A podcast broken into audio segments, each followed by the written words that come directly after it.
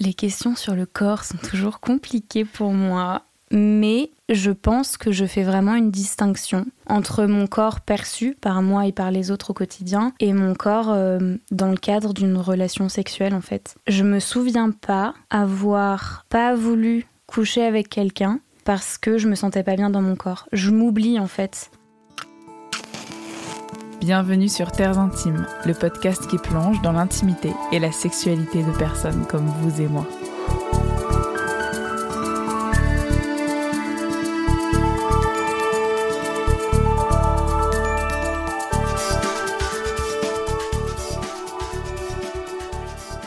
Pour ce nouvel épisode de Terres Intimes, je reçois Mathilde. Nous nous sommes retrouvés dans mon salon un mercredi soir de mai, quand le soleil avait encore du mal à pointer son nez.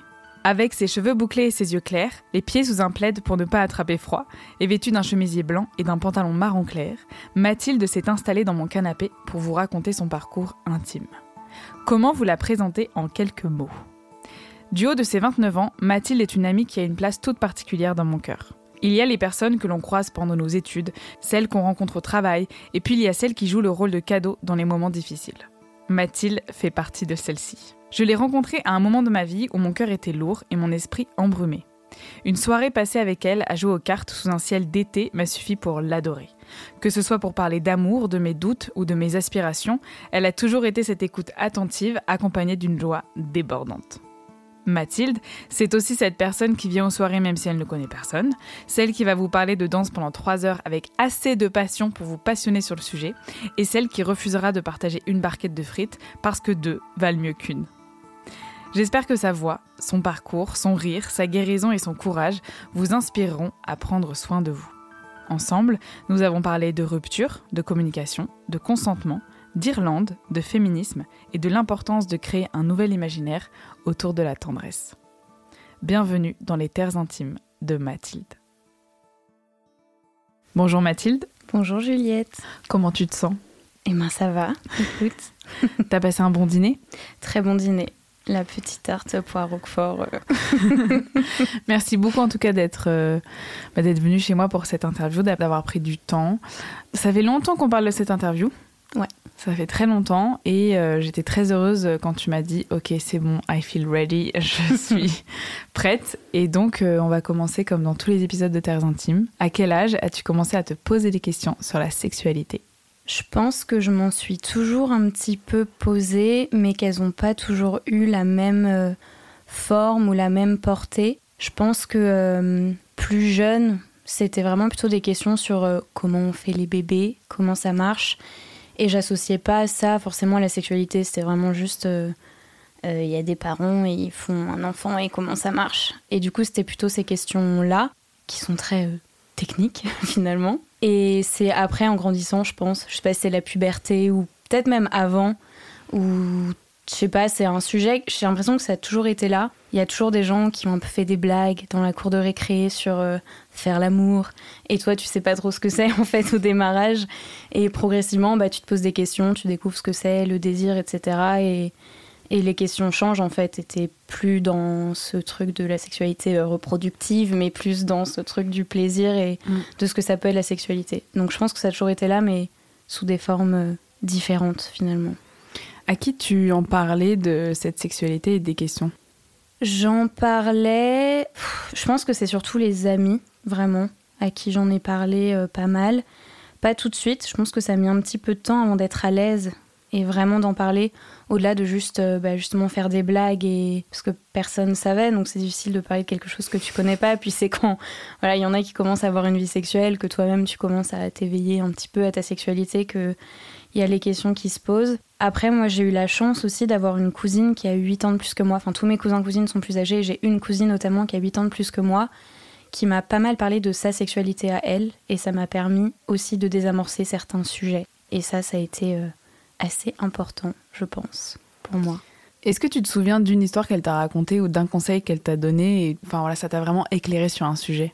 Ouais, complètement. Il y a euh, un sujet que j'ai toujours gardé en tête et j'en ai reparlé il y a pas longtemps d'ailleurs et elle se souvenait pas qu'elle m'avait parlé de ça, mais, mais pour moi été hyper important. C'est que je, je, crois que j'étais moi au début de ma sexualité. C'était ma première relation, donc euh, je découvrais un peu ce que c'était. Et on parlait avec elle, c'était hyper chouette parce qu'elle avait bah, beaucoup plus d'expérience en soi. Et on parlait du fait de prendre du plaisir en fait dans sa relation.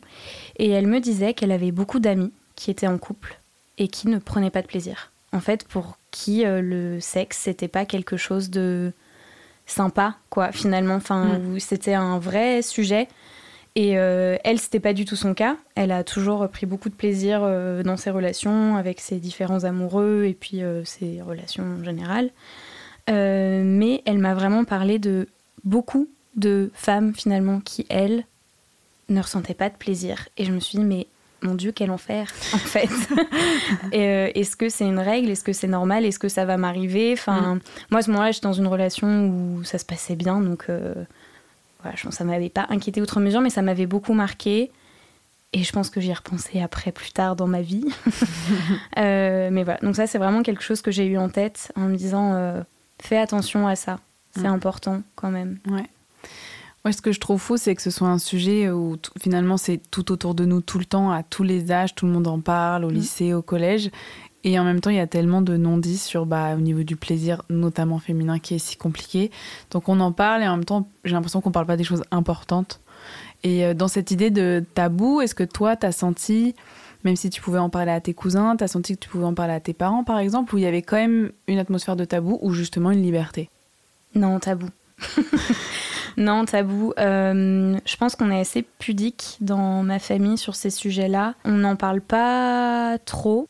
Tu vois, je vois dans d'autres familles, euh, dans les repas de famille, ça fait un peu des blagues de cul euh, et tout le monde rigole. Chez moi, ça, ça fonctionne pas trop comme ça. On rigole bien, hein, mais pas sur ça. Enfin, je pense que c'est un sujet où ouais, on, a, on a un peu de pudeur. Les, vraiment, les conversations que j'ai eues sur la sexualité avec mes parents, c'est vraiment quand j'ai euh, commencé à avoir des amoureux et tout, vraiment la conversation hyper gênante de protège-toi, fais attention, blablabla bla, bla, quoi. Mais c'est pas un sujet. Enfin, j'ai pas reçu d'éducation particulière de la part de mes parents. Mm, mm. C'est venu de d'autres membres de la famille et c'est venu vraiment de des amis en fait, deux échanges et aussi en grandissant beaucoup de bah, tous les réseaux sociaux, les comptes Instagram féministes, etc. qui t'ouvrent euh, les portes, vers euh, ouais. complètement. Tu m'as raconté euh, qu'il y avait eu un je n'ai jamais où tu as senti justement la présence un peu de ce tabou et aussi d'autres choses. Est-ce que tu pourrais me raconter? Ouais, carrément. C'était du coup euh, un été, je crois, euh, chez un ami, un voisin, euh, voilà, avec qui j'ai grandi. et il y avait une petite garden party avec les parents et nous, les enfants, du coup, on était montés dans une des chambres pour bah, chiller, se poser. On devait avoir, je sais pas, 13 ans, 14 ans, enfin on était jeunes encore. Et on a fait, alors c'était un jeu déjà j'ai jamais ou en action vérité ou un, enfin un truc comme ça, je sais plus exactement. Et il y a une question autour de la masturbation qui est euh, arrivée. En fait, euh, parmi les filles, donc les mecs c'était voilà ils se masturbaient, c'était acquis, enfin il n'y avait pas de mm. gêne. Et parmi les filles, il y en a certaines qui l'ont dit sans problème. Et moi, impossible, j'ai menti. J'ai menti, j'ai dit que non, je me masturbais pas, que j'avais jamais essayé tout ça, parce que j'étais vraiment euh, pas du tout à l'aise, gênée, j'avais pas envie en fait de dévoiler ça. Je pense d'ailleurs que je suis un peu passée pour une prude à ce moment-là. Euh, pas du tout, mais juste euh, j'étais pas à l'aise avec le fait d'en parler. Euh, et d'ailleurs, je tiens à dire, ce n'est pas parce qu'on ne se touche pas qu'on est prude. je précise quand même, c'est le sentiment que j'ai eu sur le moment. Mais voilà. T'as commencé quand à te masturber? Ben, Je me souviens pas. J'ai l'impression que je l'ai toujours fait. Mm je fais partie de ces petites filles euh, qui qui ont pas euh, pour qui ça n'a pas été un secret très longtemps quoi. Mm, mm. Mais euh, voilà, je je saurais pas dire quand et c'était pas lié évidemment si jeune, c'était pas lié à la sexualité. Enfin, oui, c'était pas juste c'est agréable quoi. Il n'y avait pas de conscience dessus mm. spécialement. Tu as grandi avec quel imaginaire, quelle vision de la sexualité? Je pense que j'ai vraiment grandi avec cette image de d'une sexualité liée à l'amour en fait, la sexualité en couple avec la personne qu'on aime. Je pense que c'est dû en partie justement à cette espèce de pudeur qu'il y avait dans ma famille, je pense, où c'est réservé au couple, du coup, peut-être. Et puis aussi, euh, je pense à toutes les séries, romans euh, avec lesquels on grandit quand on est une petite fille, où, mm. Tu donnes ta petite fleur à ton prince charmant. et du coup, j'avais un peu cette vision-là qui s'est évidemment euh, qui a, changé avec le temps, mais il y avait quand même euh, un lien assez fort, je pense, entre euh, amour et, et sexe, quoi, finalement. Est-ce que tu pourrais me parler de ce que toi, tu considères être ta première fois? Alors, j'adore cette question parce que ça me fait mettre plein de choses en perspective et ça me fait aussi prendre conscience du recul et de la vision différente que j'ai aujourd'hui de la sexualité par rapport au moment où bah, j'ai fait cette première fois. Euh, ma première fois, pour moi, c'est vraiment. J'étais du coup avec mon premier amoureux euh, sérieux. Et c'était. C'est vraiment, je considère, c'est le moment où c'est la première pénétration, en fait, mmh. qui a eu lieu. Aujourd'hui, je considère pas du tout qu'il y ait besoin d'une pénétration pour faire l'amour. Et en fait, avec le recul, je me dis que j'avais déjà fait l'amour avant. Mais quand on pense, enfin quand je pense à ma première fois, c'est vraiment à cette fois-là que je pense. Je pense que c'est aussi parce que euh, c'était un super beau moment en fait. c'était un moment qui était euh, drôle, maladroit. C'était une première fois tous les deux, on savait pas ce qu'on faisait. Euh, et j'aime bien y penser aussi comme étant ma première fois parce que c'est c'est sympa quoi. Mm. C'était c'était chouette et voilà il s'était passé des trucs avant. J'avais aussi fait des petits bails avec d'autres mecs, mais avec qui j'avais pas la même implication émotionnelle. Donc euh, voilà, je considère que ma première fois, c'est celle-là. Même si maintenant, je considère qu'il n'y a pas forcément besoin de. De zizi. De zizi. Pardon, ça m'est venu tout seul. Le zizi centrique. Quel rapport, quelle intimité entretenais-tu avec ton corps à ce moment-là? Les questions sur le corps sont toujours compliquées pour moi. Euh, j'ai un rapport euh, conflictuel. J'ai toujours eu un rapport conflictuel avec mon corps. J'ai toujours un rapport conflictuel. Mais je pense que je fais vraiment une distinction entre mon corps perçu par moi et par les autres au quotidien et mon corps euh, dans le cadre d'une relation sexuelle en fait. Je me souviens pas avoir pas voulu coucher avec quelqu'un parce que je me sentais pas bien dans mon corps. Je m'oublie en fait dans ce qui se passe et je pense que ça a été ça, du coup, aussi pour. Euh, enfin, au moment où j'ai commencé ma sexualité, j'étais pas à l'aise avec mon corps. En plus, j'étais dans un moment de ma vie, j'étais en prépa, donc je travaillais beaucoup, je faisais moins de, de danse, de sport. Euh, j'avais un peu grossi, enfin voilà. Mais dans ma sexualité, à ce moment-là, ça m'a pas. C'est pas intervenu, ça n'a pas été une question. Ou en tout cas, je m'en souviens pas. Mm. Donc. Euh, Finalement, dans ce qui faisait intervenir ton corps, tu oubliais ton corps, quoi. Ouais, exactement. C'est trop beau. Et je pense que j'ai aussi eu la chance de commencer ma sexualité avec quelqu'un qui me mettait vraiment en confiance et qui me disait qu'il me trouvait belle. Et donc, même si je le croyais pas trop, ça m'aidait à pas me focaliser là-dessus, quoi. Ok. Donc cette première fois, tu m'as dit que tu l'avais faite avec euh, la personne avec qui tu as eu ton premier amour, ta première relation sérieuse. Est-ce que tu pourrais me parler de cette première histoire d'amour Me la raconter? Ouais, je peux. Euh, du coup, c'est quelqu'un que j'ai rencontré bah, justement pendant ma première année de prépa, avec qui je suis restée euh, longtemps. En tout, on est restés quatre ensemble. Je dis en tout parce que ça a été une histoire euh, pleine d'amour, peut-être parfois de l'amour un peu maladroit. et du coup, il y a une période où en fait on est resté un an et demi ensemble. On s'est séparés pendant un an et on s'est remis ensemble ensuite pendant deux ans et demi, du coup. C'est moi qui l'ai quitté la première fois. Justement, je pense parce que j'étais assez curieuse d'explorer d'autres choses. Je pense que le courant passait très bien, que j'ai peut-être eu peur à un moment donné de où cette relation allait. J'ai un peu saboté le truc. J'avais aussi euh, de la curiosité parce que maintenant que j'avais commencé ce, cet éveil de la sexualité qu'on partage avec quelqu'un et j'avais aussi envie d'aller voir des gens qui plutôt dans ma vie avaient éveillé aussi un intérêt mhm. pour moi et qui avaient été euh, qui ont pu me marquer et en fait je me suis rendu compte euh, que bah, je l'aimais toujours Hein. Et du coup, je suis. on s'est remis ensemble et on a fini par. Euh, enfin, il a fini par me quitter, lui, la deuxième fois. Euh, c'était pas drôle. C'était douloureux. Euh, ça va maintenant, complètement. Mais ouais. Et c'était une très belle relation, vraiment, parce que bah y avait beaucoup d'amour. Donc même si j'ai dit, voilà, on était maladroits, je pense dans la façon dont on s'est aimé parfois, on s'est fait du mal. Moi, c'est une relation qui m'a vraiment permis d'avoir confiance en quelqu'un, confiance en moi, de comprendre ce que ça pouvait être aussi aimer, vraiment, euh, et de s'engager auprès de quelqu'un et de partager euh, des projets avec quelqu'un, etc. Alors c'était toujours une relation, euh, j'avais 18 ans quand on s'est mis ensemble, donc on était encore des, petits, on apprenait. Mais voilà, c'était une relation importante et je sais pas si je peux ajouter d'autres choses.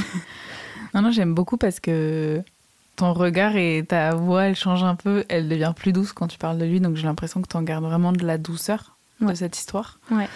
Et euh, c'est aussi de la pudeur, euh, la voix plus douce, je pense. dans la femme que tu es aujourd'hui, dans qui tu es aujourd'hui, tu as déjà dit des choses qui t'avaient apporté. Est-ce qu'il y a d'autres choses qui t'a qui t'a apprises ou qui t'a des ressources qui t'a transmises dans qu'est-ce qui t'a appris d'autre? Quelque chose qu'il m'a appris et c'était un peu violent parce que c'est quand on s'est séparés, c'est il faut communiquer. communiquer avec vos amis, avec vos amoureux et amoureuses. Euh, c'était une relation où on se disait pas les choses parce qu'on avait peur de se blesser. Sauf que du coup, ça s'accumulait. Et en fait, euh, quand on s'est séparés, moi, je m'en suis pris plein la tronche. Mmh. Tout ce qu'il avait gardé, par peur que je le quitte parce que je l'avais quitté une première fois, c'est ressorti. Et vraiment, euh, j'ai pas passé vraiment un bon quart d'heure. C'était terrible. Il euh, y a des choses qui m'ont marqué dans ce qu'il a dit pendant très longtemps, qui ont eu un impact sur mes choix euh, d'après. Mais en même temps, ça m'a permis aussi de comprendre, moi, les torts que. Enfin, les torts. Les choses que j'aurais pu faire différemment dans la relation. Et c'est des choses que j'ai pris en compte. Voilà, trouver un équilibre entre ses passions et sa relation. ce genre de choses, entre autres. Et surtout, parler. Parler, parler. Moi, j'ai toujours trouvé que tu étais ouverte et forte, entre guillemets, en communication. Et parce que, est-ce que tu sentais que toi, tu communiquais, mais que lui, non? Ou tu sentais que c'était vraiment une énergie que vous partagiez peut-être moins, sur laquelle vous deviez grandir? Je pense que je. Il y a certaines personnes avec qui je sais bien communiquer, dont tu fais partie, avec qui je me sens très à l'aise. Et après, il y a, bah, quand on est dans une relation amoureuse, il y a aussi des choses qui sont parfois difficiles à dire parce qu'on on veut pas faire du mal ou on a peur de la réaction de l'autre. Et je pense que ça, on l'avait un peu tous les deux. Je pense que lui, il avait peut-être un petit peu plus que moi. Je, pense qu'il l'avait plus que moi en fait, parce que euh, mhm. encore une fois, euh, il avait vraiment peur que je m'énerve et que je m'en aille. Donc ça, pareil, j'ai appris à, peut-être mieux aussi recevoir euh, le feedback. qu'on peut me donner.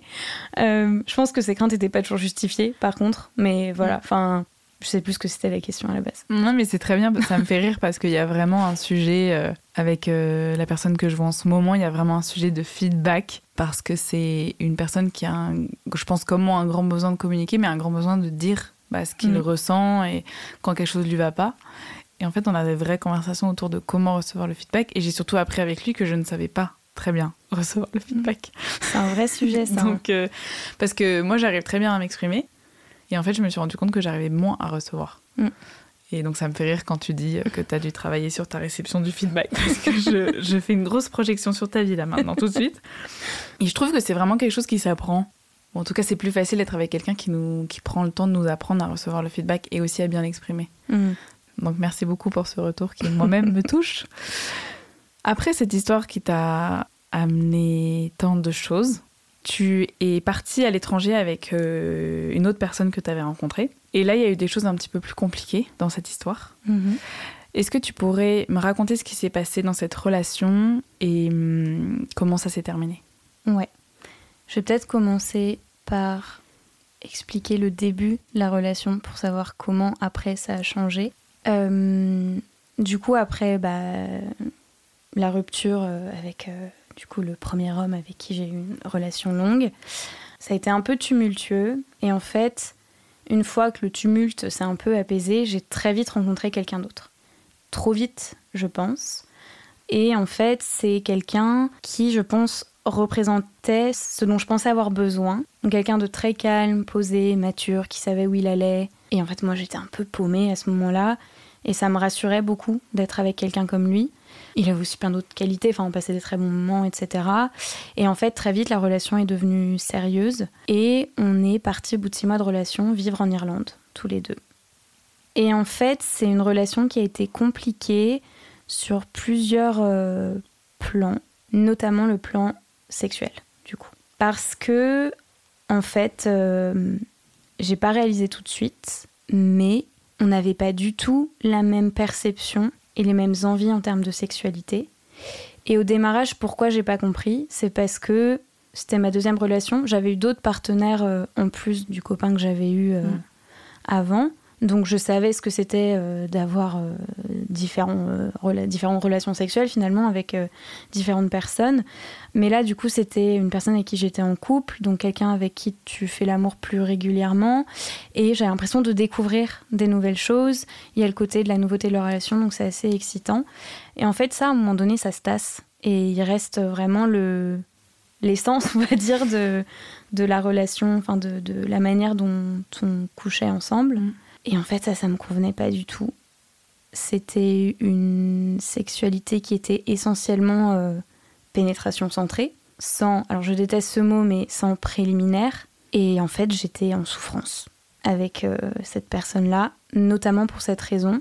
Il y en avait d'autres, mais celle-là, elle a pris une place très grande finalement. Mm. Et je me suis pas rendu compte tout de suite de la place que ça prenait. Et c'est quand c'est devenu trop que j'ai compris. Mais j'en étais au stade, et ça va pas être très drôle à raconter, mais je pense que je suis pas la seule à être passée par là. Et si vous n'êtes pas passé par là, je vous donne du coup les petits red flags.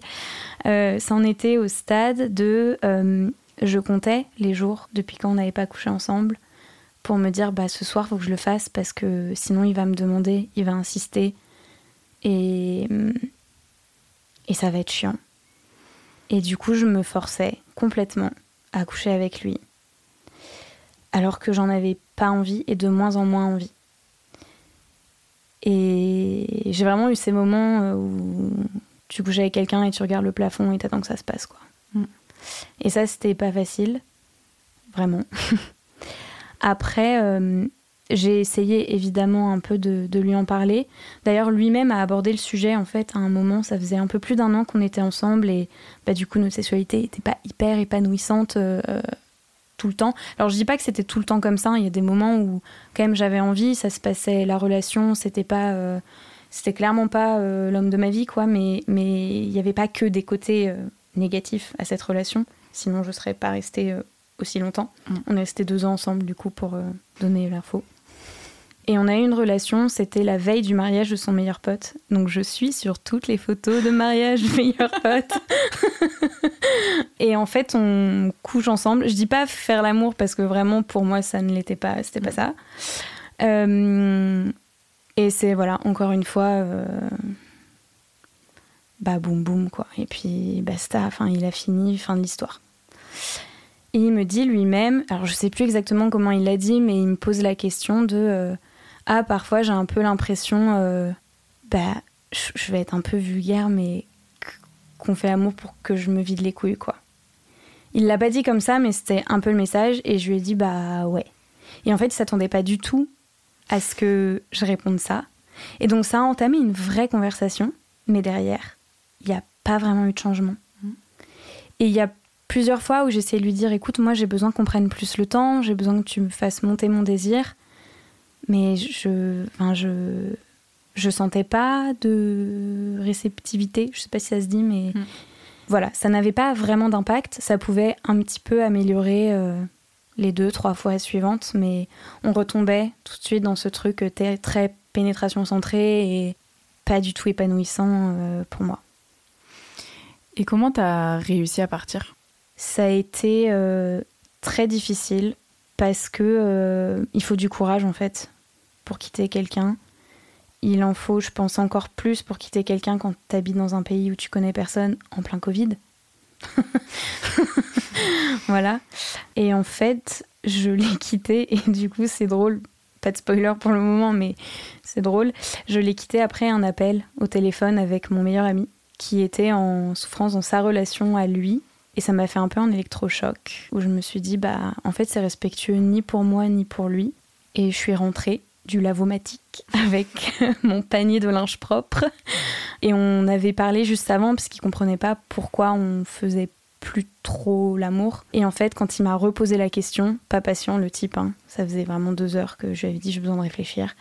Et euh, quand euh, je suis rentrée, il m'a reposé la question et je lui ai dit bah en fait c'est parce que je t'aime plus assez.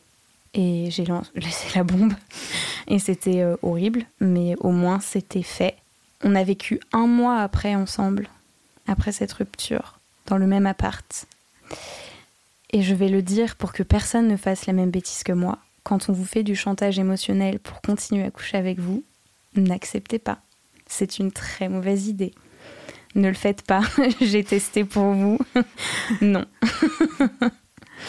non. testé, non validé, quoi. Ouais. Je pense que lui, il n'a pas du tout pris comme un. Il se rendait pas compte du tout, du tout de ce qui se passait. Et il l'a pas du tout fait dans le sens euh, chantage. Euh, ah, j'ai absolument envie qu'on continue à coucher ensemble et tout. Mais pour lui, c'était un petit peu. Euh, bah, on s'entend toujours bien, donc pourquoi est-ce qu'on profiterait pas un peu de ce mot-là pour se dire au revoir et continuer à coucher ensemble? Et en fait, moi, étant toujours dans la dynamique un peu de dire oui, bah, j'ai continué à dire oui. Mm. Et bah non. Mais parfois, je pense qu'on se rend pas compte. Euh, enfin, c'est ces expériences-là quand j'ai pu les vivre ou quand on les entend ou quand on les vit qu'on se rend compte de la difficulté que c'est de dire non. Mm. Et la difficulté de dire des grands oui quand on en a vraiment envie, mais aussi la vraie difficulté de dire non. Et euh, dans les discussions sur le consentement, je trouve que il y a l'écoute, recevoir, mais il y a le dire, et je trouve que c'est tellement difficile. Ouais, carrément. Donc euh, c'est pour ça que j'avais envie qu'on parle de ce mm. sujet parce que hum, il y a vraiment un truc dans la négociation, toutes les négociations qu'on peut faire avec soi à tous les moments et notamment dans la sexualité parce que je sais pas si c'est un devoir qu'on a l'impression de faire ou qu'on doit quelque chose à quelqu'un ou autre, mais la force que ça demande de dire non, parfois j'ai l'impression qu'elle est immense quoi, mm. beaucoup trop immense. Euh. En tout cas, je te remercie de partager tout ça dans ce podcast parce que je trouve, euh, je pense qu'on parlera après dans tes relations d'après, ta facilité ou non, ou comment tu apprends à dire non. Euh, mais en tout cas, pour les personnes qui nous écoutent, moi je trouve que même dans une relation qui se passe très bien, le non est pas facile à dire. Et mm. ça, je sais pas si c'est quelque chose que tu pourras partager ou non, mais en tout cas dans ma vie propre. Et donc c'était juste pour souligner parfois que c'est vraiment une montagne. Et euh, en tout cas, bravo d'avoir réussi à lâcher la bombe et, à, rentrer chez toi. Parce que tu t'es pas rentrée tout de suite ou t'es rentrée après ce mois-là Je suis rentrée assez rapidement. Euh, je suis rentrée, je pense, euh, ouais, un mois et demi après. Au moment de cette séparation, ou un petit peu avant, un petit peu après, tu mettras la note juste sur ce timing. Tu as commencé à un chemin que donc j'ai écrit reconstruction, construction pour te trouver ou te retrouver. Donc ça c'est vraiment des questions, te découvrir ou te redécouvrir. Mais en tout cas mettre du sens sur ce qui s'est passé mm. et t'aider à guérir en fait de ce qui s'est passé.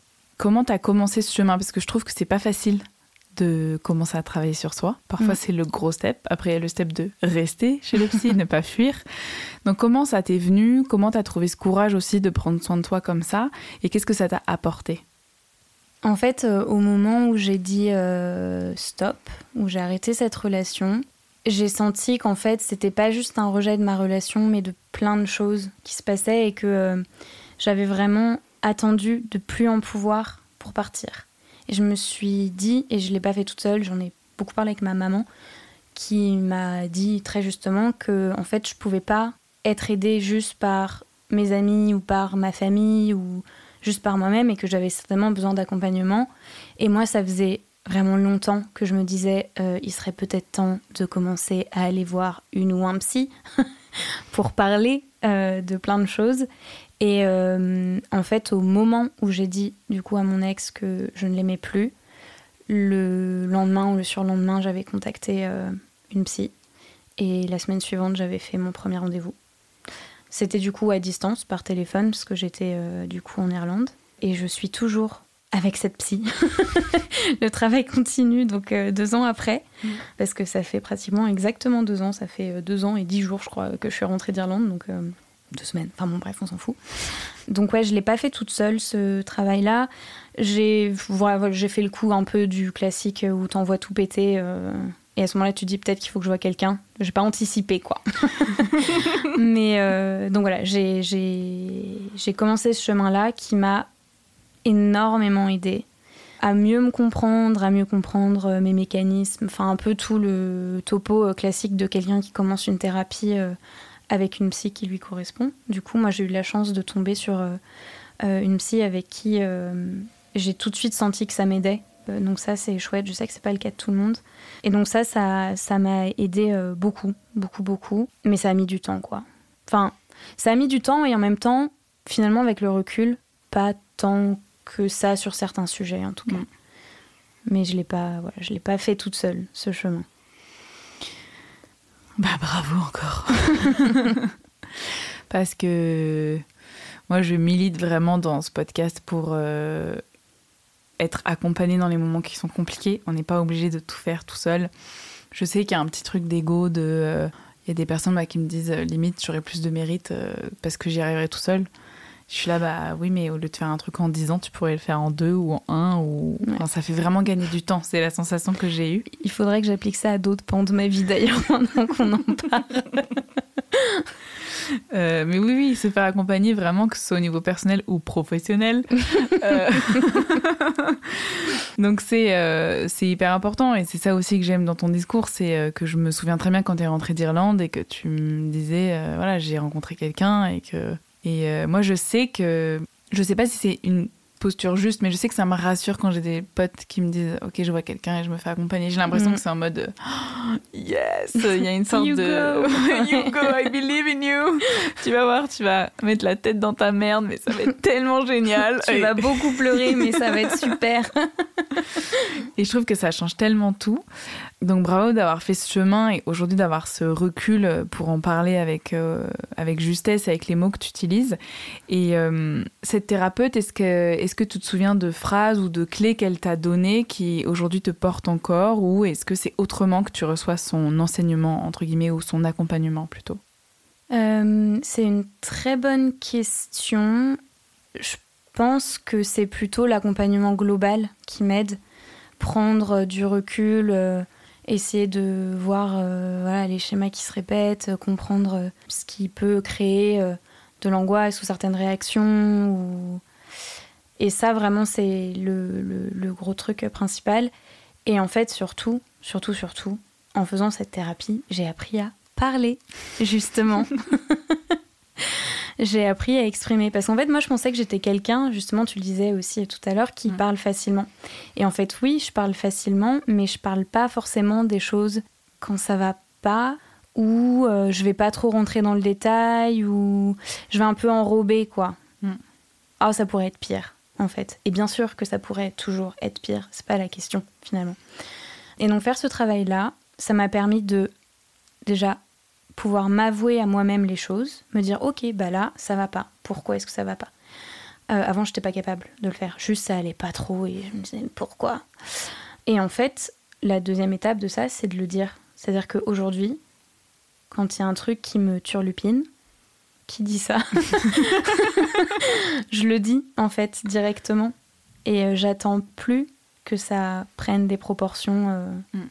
Alors ça m'arrive encore évidemment, euh, tout n'est pas réglé, j'ai toujours un peu mes mécanismes et tout, mais mais il y a quand même quelque chose de beaucoup plus sain dans ma façon d'exprimer hum, ce que je ressens et de dire les choses.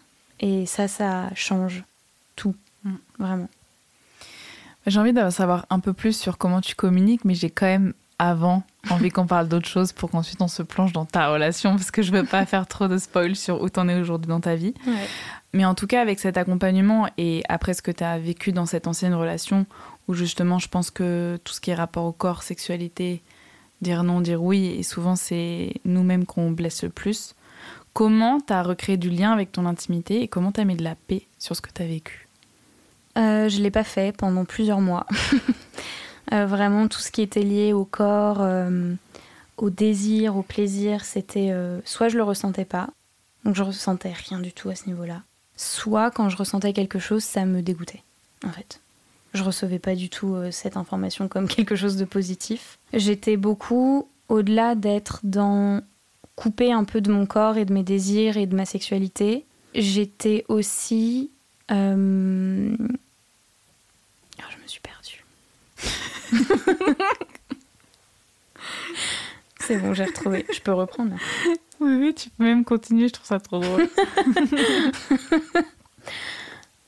Donc au-delà de cette euh, coupure avec euh, mes désirs, mon plaisir, euh, tout ça, en fait, ça allait de pair avec aussi un rejet des relations un peu hétéronormées, où je me disais vraiment comment je vais faire parce que je suis hétérosexuelle et je ne veux plus avoir affaire à un mec de ma vie, quoi. J'étais dans ce truc un peu extrême. Il y a plein de mecs bien. Mais à ce moment-là, j'étais vraiment dans ce truc un peu extrême. Et je sais que il y a plein de meufs qui se posent la même question dès qu'on creuse un peu la merde des hétéronormés et le féminisme et tout. C'est une galère, on va pas se mentir. Il y a mille podcasts qui en parlent. c'est compliqué. Et en fait, moi, j'étais vraiment dans ce rejet-là, mais même euh, la drague dans un bar, mais ça me dégoûtait. Enfin, j'étais vraiment. Ça ne m'intéressait pas. En fait, ça ne m'intéressait pas. L'interaction dans le cas d'une séduction ne m'intéressait pas. Tous ces codes-là, rien à faire, quoi. Et du coup, pendant longtemps, je suis restée comme ça. Et je pense qu'il y a moyen que si il m'était pas arrivé ce qui m'est arrivé après, il y a moyen que ça n'ait pas changé aujourd'hui. Enfin, je serais peut-être toujours à ce stade-là. Donc, euh, en fait, moi, ce qui m'a aidé, c'est quelqu'un plus que moi-même pour le coup. Et, euh, et du coup, euh, petite, j'avais fait un petit spoiler tout à l'heure. C'était du coup mon meilleur ami, qui n'est plus mon meilleur ami. enfin, plus que, en tout cas.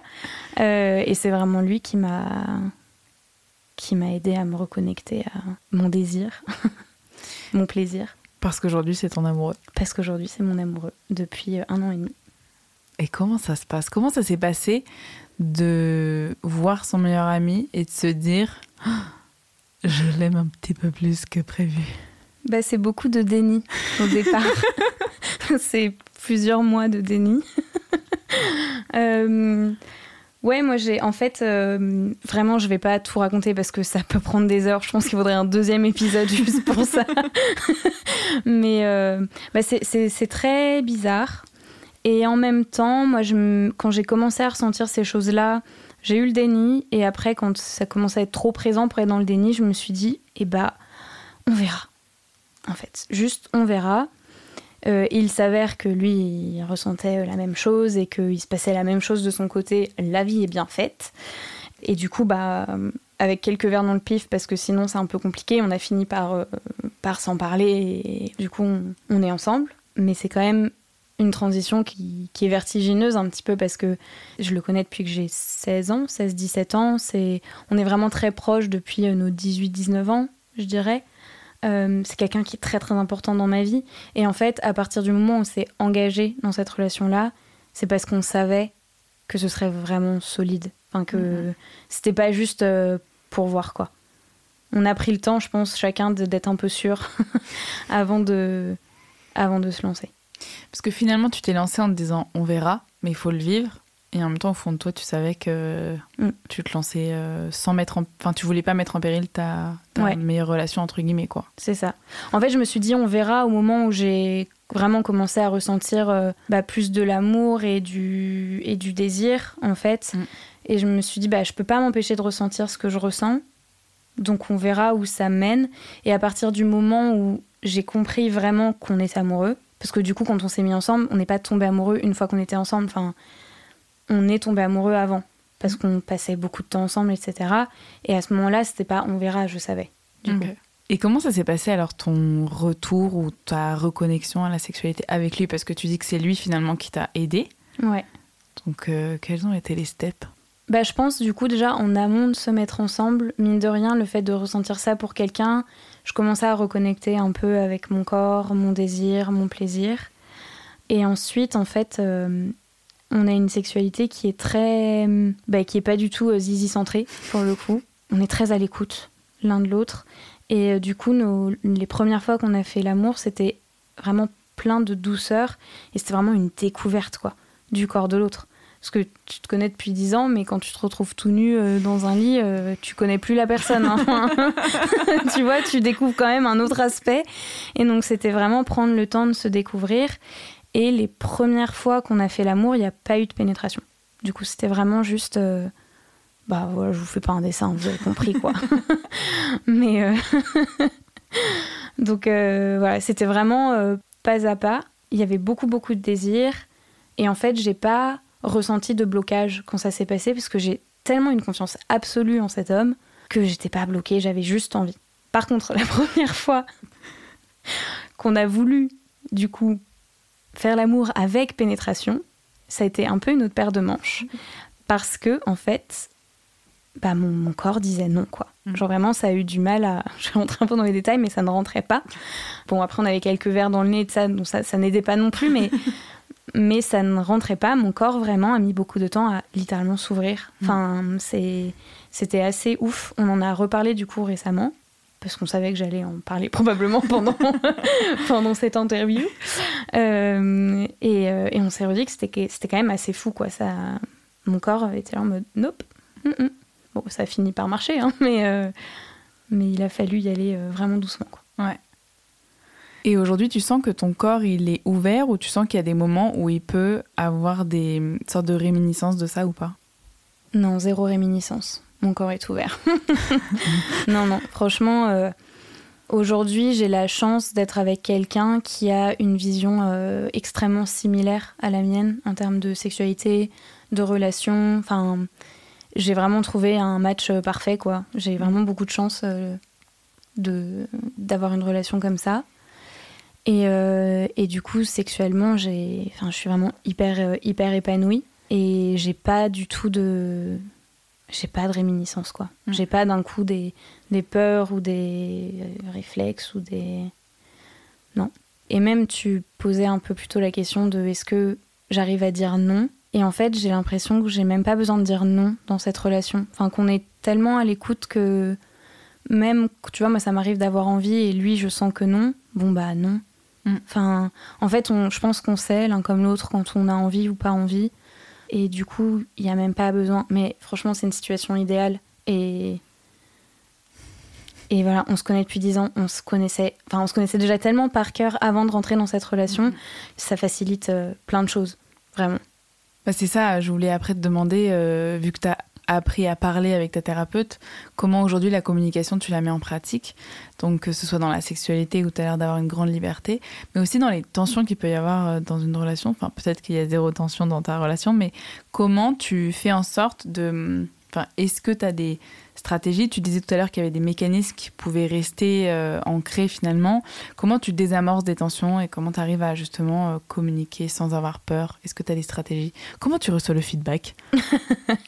Euh, Du coup, bah, déjà pour le donner, en fait, je pense que ce qu'on s'est dit très vite, c'est qu'il fallait qu'on se dise les choses lui, il a aucun problème avec le fait d'exprimer. Euh, il a toujours su le faire dans toutes ses relations euh, avant. C'est peut-être même plutôt lui qui drivait la personne en face euh, pour avoir les infos, pour savoir ce qui se passait dans la tête de l'autre.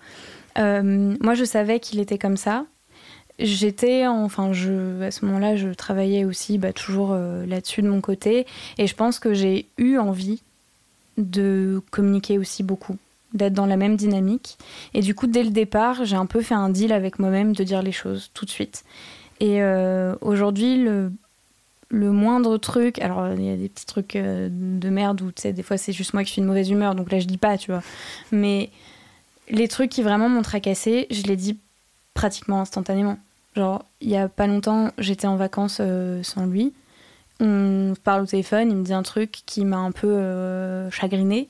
Et en fait, avant de raccrocher, je dis en fait, euh, est-ce qu'on peut revenir là-dessus juste deux secondes? Parce que sinon je vais ruminer et, et ça sert à rien. Donc euh, viens, on évacue ça euh, tout de suite. C'est un exemple tout bête, mais c'est un peu la dynamique. c'est fort. Hein. Ouais, franchement, j'étais pas capable de faire ça avant. Et je pense que j'ai aussi en face une personne qui m'écoute. Et je pense que parler, c'est super, mais il y a des personnes qui n'écoutent pas. Mm. Et si vraiment on est en face de quelqu'un qui n'écoute pas, bon, Est-ce que ça vaut toujours la peine quoi? Oui, il y a vraiment des personnes qui n'écoutent pas et puis il y a des personnes qui vont écouter, mm. qui vont faire mm puis il y aura zéro changement, action derrière. Et ça, c'est vraiment compliqué. Donc, effectivement, la personne avec qui on est en face change beaucoup de choses sur euh, notre, notre espace de communication. C'est je te donne l'espace de me parler et tu me le donnes aussi. Mais fort, parce que même moi, parfois, j'attends le deuxième appel pour dire Ok, là, ce que tu m'as dit, ou j'envoie un message le soir en mode Est-ce que tu peux m'en parler? Et j'arrive pas du tout à dire sur le moment, donc. Euh, ouais, après, je te rassure, euh, j'ai aussi des loupés. Enfin, c'est pas un 100%, mais c'est. Voilà, ça, ça reste quand même quelque chose de sain, du coup. Mais j'ai vraiment l'impression que j'ai pas de gloire à avoir que j'ai aussi la chance, j'ai fait du travail sur moi et tout ça, mais j'ai aussi la chance d'avoir quelqu'un en face avec qui ça match extrêmement bien et avec qui mm. c'est facile. Ouais. Et du coup, bah ouais, c'est cool, c'est impressionnant et tout, mais c'est aussi un coup de chance, entre guillemets, d'avoir cette relation-là. Enfin, on l'a construite en vrai, ça fait 10 ans qu'on se connaît, mais voilà. Mm. Waouh. Ça fait 12 maintenant. 12 bah ouais. J'aime bien ta tête. Oh là là, ça fait 12 ans. Ça fait 12 ans. bah depuis que tu l'as rencontré cet homme et depuis que tu sais que tu es avec quelqu'un avec qui tu te projettes, que ce soit pour avoir des enfants ou pour un jour être sa femme et qu'il soit ton mari, parce que c'est un peu la vérité et la réalité de cette relation. Il se passe quoi dans ton cœur quand tu sais que tu as quelqu'un comme ça qui t'accompagne et quand tu sais que c'est vers lui que tu reviens le soir? Eh ben, il y a quelque chose qu'il dit beaucoup lui et que je ressens aussi, c'est qu'en fait, quels que soient un peu les, les tracas, les soucis de la journée, etc., c'est un vrai soulagement de rentrer à la maison et de savoir qu'on est là l'un pour l'autre en fait. Notre relation c'est vraiment un petit, une bulle de bien-être où en fait tu as vraiment quelqu'un sur qui tu peux euh, t'épauler et même quand ça va pas, je suis jamais vraiment malheureuse parce que j'ai cette personne super à mes côtés, tu vois. Mm. Et ça, ça, ça change tout.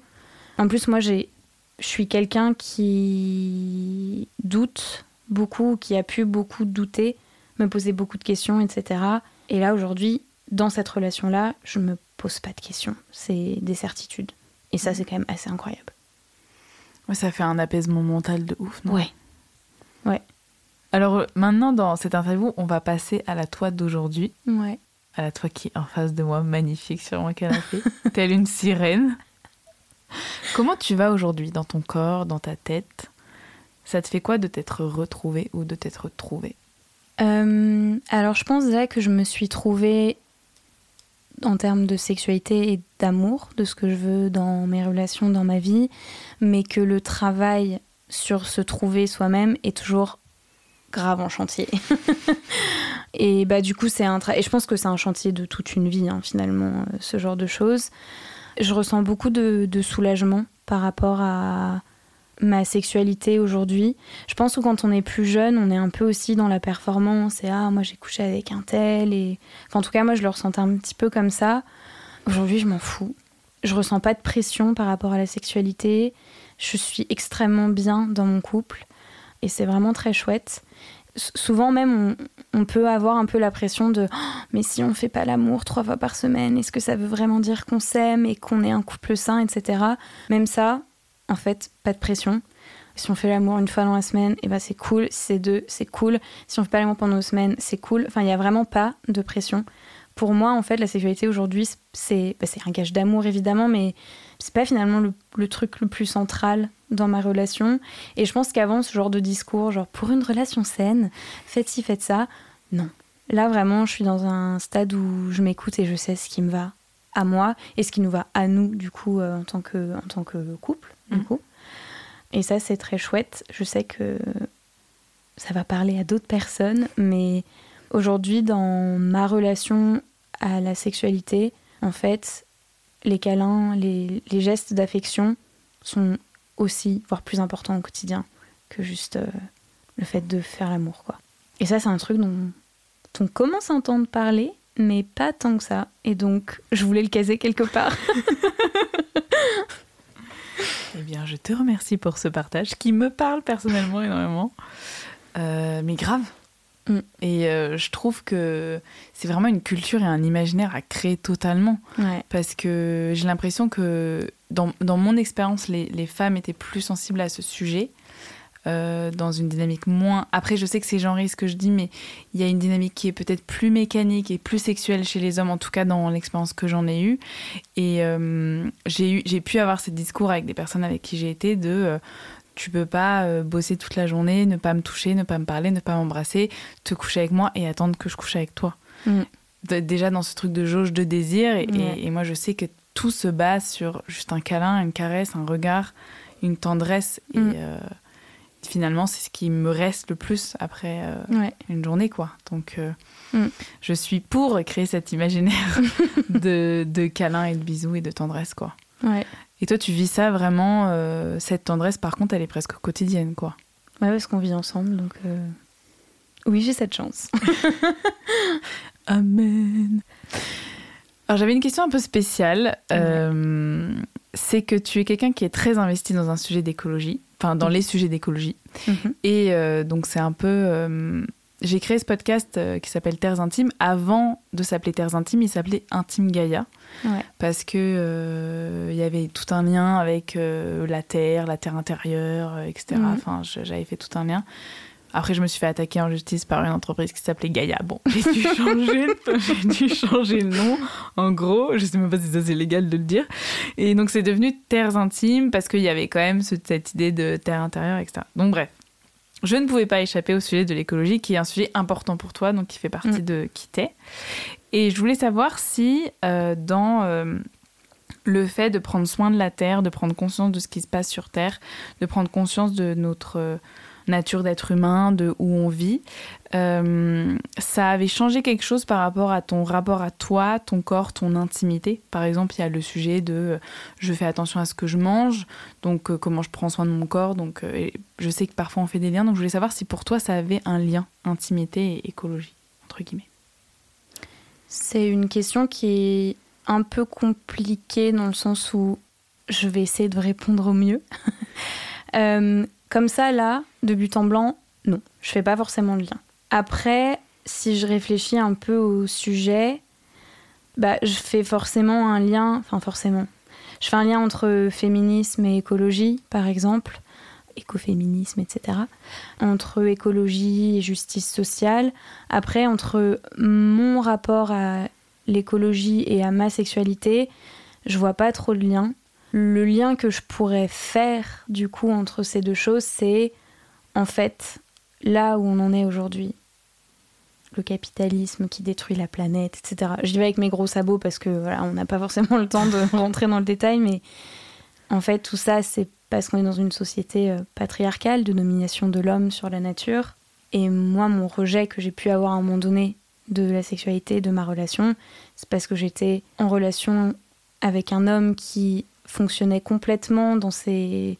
Enfin, qui était complètement dans ses fonctionnements un peu hétéronormés, sans s'en rendre compte, parce que c'était vraiment pas euh, un gros macho... euh, Enfin, voilà, c'est une personne bien, quoi. Mm. Mais il s'en rendait pas compte, justement, de ces mécanismes-là, et ça faisait partie de nombreux sujets de disputes qu'on a pu avoir.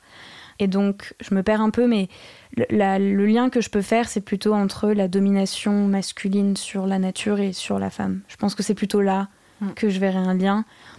Après, moi, je suis pas quelqu'un de très spirituel, donc tout ce qui est terre intérieure, etc. J'avoue, c'est pas un sujet que avec lequel je suis familière et Mm. qui va plus me parler que ça. Mais je comprends, pour le coup, d'où vient ta question. Voilà. mais je, voilà, c'est ma réponse. je sais pas si c'est une bonne réponse. Elle est parfaite ta réponse. Elle est parfaite parce que Voilà. c'est ta réponse en fait. Et justement, moi j'aime beaucoup. euh, je sais que je, je pose ces questions qui sont importantes parce que justement, ce que j'aime, c'est la diversité des réponses qu'on a et la diversité des visions.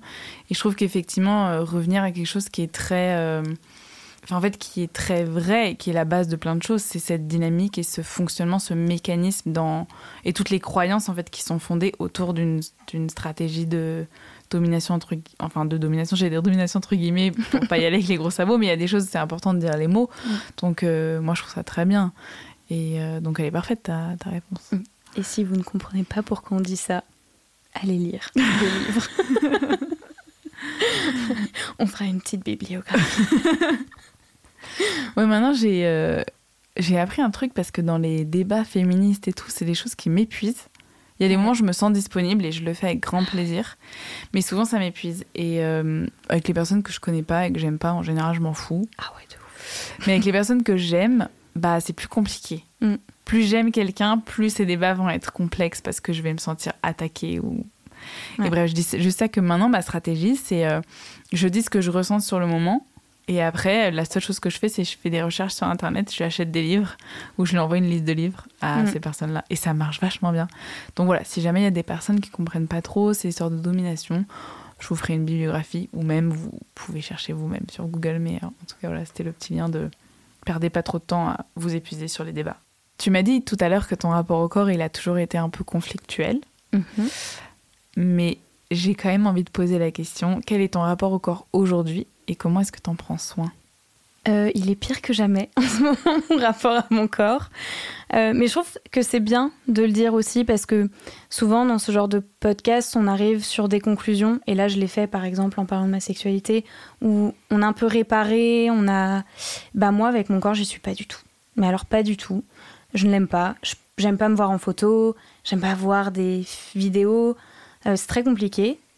Euh, je travaille dessus toujours. Je pense que ça va me prendre encore euh, un peu de temps.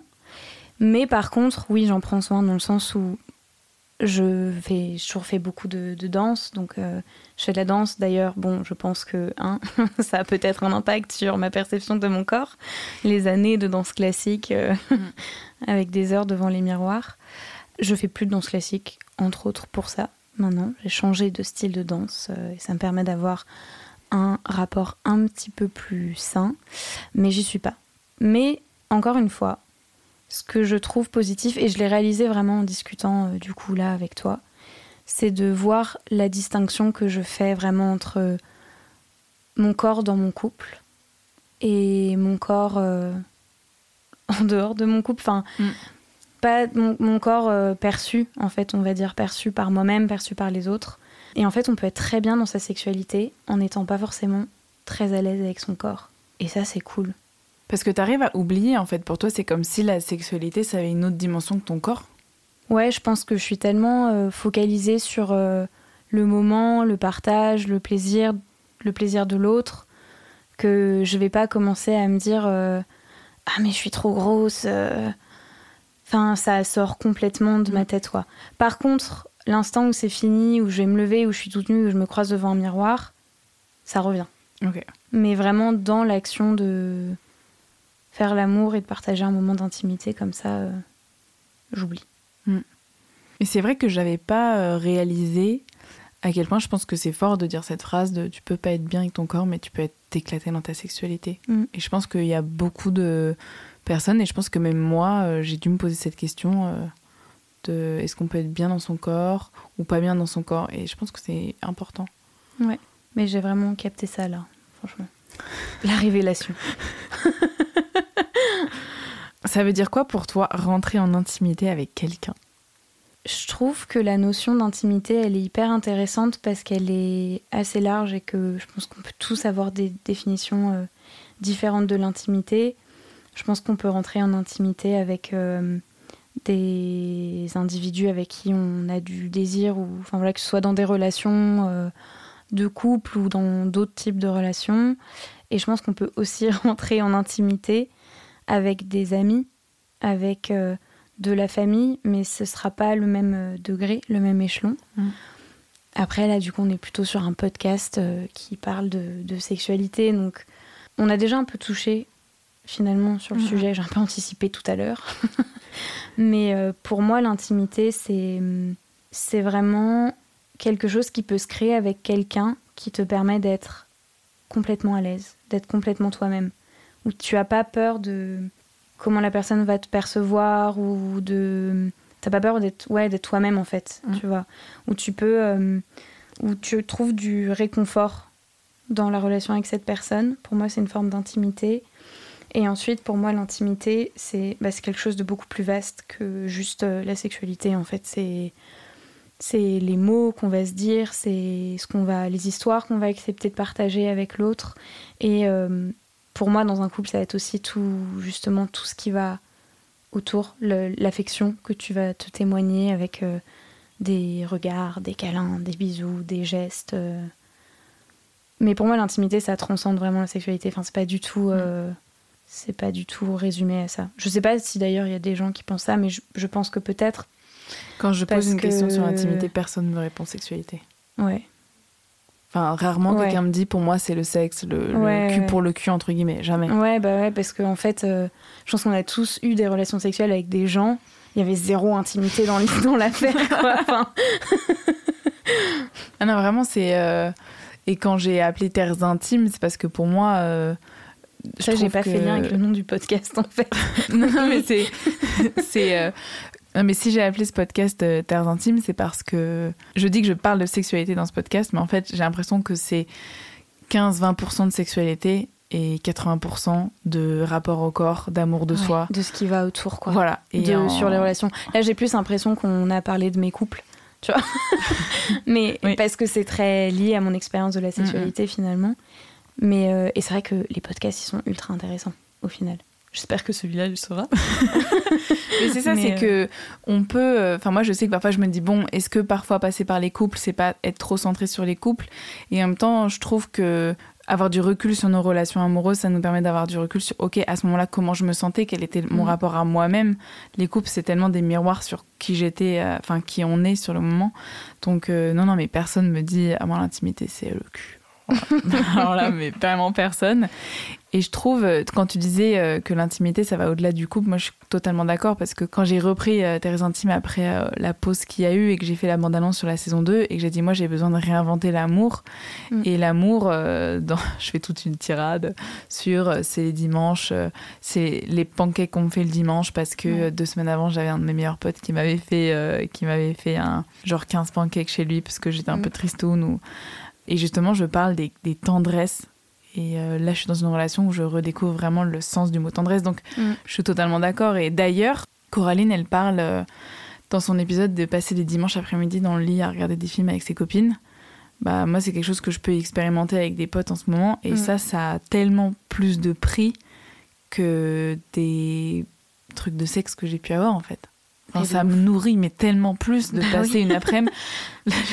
Là, j'étais euh, j'étais trois jours avec euh, bah, mon mec et, et euh, une de mes meilleures potes et on regardait euh, Queen Charlotte, enfin Bridgerton, tu vois, et j'avais mon mec qui était à gauche qui lisait Le Monde parce qu'il était il est pas très serré, tu vois. Et à gauche, j'avais ma pote et genre elle était là, vas-y, fais-moi des gratouilles. Et on, s- et on était là à se faire des gratouilles, à se kiffer. J'étais là, mais ça, c'est ma meilleure vie en fait. Ouais. Et j'avais ces Vive les gratouilles. mais vraiment. Et cette forme d'intimité, de caresse, d'amitié. Et je pense que c'est ça, euh, c'est ça, c'est ça le futur. Après, c'est pas pour tout le monde non plus. Enfin, je sais qu'il y a des gens qui Mm, mm. sont pas du tout. euh, Gratouille. Ouais, ça, ça passe pas du tout par, euh, par ça, pour eux, l'intimité. Et c'est l'intérêt, du coup, d'avoir un podcast aussi, euh, comme tu fais, c'est de. Montrer la diversité, quoi. Ouais, la diversité. Et je pense que c'est important aussi, quand tu rencontres quelqu'un, de comprendre Mm. finalement quelle... dans quelle forme d'intimité ils sont à l'aise aussi. Parce que c'est comme ça que tu peux construire euh, de l'intimité aussi avec des gens qui n'ont pas la même perception que toi Ouais. et qui peuvent aussi t'apporter plein de choses formidables. Quoi. Mais c'est là où je trouve que les cinq langages de l'amour, ça apporte vachement. Alors, je l'ai pas lu, Parce que, bah, mais j'en entends beaucoup parler, notamment dans ton podcast. Donc, je pense que je vais finir par le lire. Bah écoute, hier c'était trop marrant parce que j'ai euh, bah, le mec que je vois, il, m'a euh, présenté deux fiches. Alors c'est une fiche avec les cinq langages de l'amour et une fiche avec les cinq étapes euh, du couple. C'est un modèle d'une philosophe, mais une psychologue, je me souviens plus. Bref, et donc dans les cinq étapes de l'amour, t'avais fusion, fission, confrontation et genre dépassement et je sais pas quoi, tu vois. Donc euh, c'était rigolo parce qu'on essayait de regarder où on en était. Et, euh, et moi, j'ai pu voir dans mes autres relations à quel moment j'étais en confrontation, qu'est-ce qui se passe quand t'es en confrontation. Mhm. Bref, donc ça c'était assez intéressant. C'était pas le sujet. Et l'autre feuille, ça c'est le sujet sur les cinq langages de l'amour, bah, c'est comment toi t'exprimes ton amour et Ouais. comment tu le reçois. Ouais. Et donc t'as le toucher. Donc clairement, je pense qu'on est dans une team de toucher, Mhm. vu ce dont on s'est dit. T'as les services rendus, les cadeaux, les paroles valorisantes et les temps de qualité. Voilà, les temps de qualité. Donc, euh, service rendu, ça va être euh, je vais faire quelque chose pour t'aider, ou t'es dans la merde, Mhm. ou tu peux avoir confiance en moi. Paroles valorisantes, c'est euh, t'es beau, t'es belle, ta ta ta. Les temps de qualité, c'est vraiment un temps tous les deux. Et moi, je sais par exemple que je marche temps de moments de qualité et toucher. Mhm. Mais par contre, je déteste pas quand tu me fais des cadeaux, tu vois. Ouais. Mais je sais que si tu me fais pas de cadeaux et que t'es présent, c'est pas grave. Donc, euh, et en fait, j'ai- trouvé ça très intéressant parce que justement, euh, quand t'es avec quelqu'un qui euh, te dit. Enfin, moi, j'ai une très bonne copine qui, elle, le toucher, l'intimité, ça la blase. Mm. Par contre, en cadeau, elle va te faire des cadeaux, mais d'une. d'une... enfin, elle va tout personnaliser, ça va être magnifique, Ouais. quoi.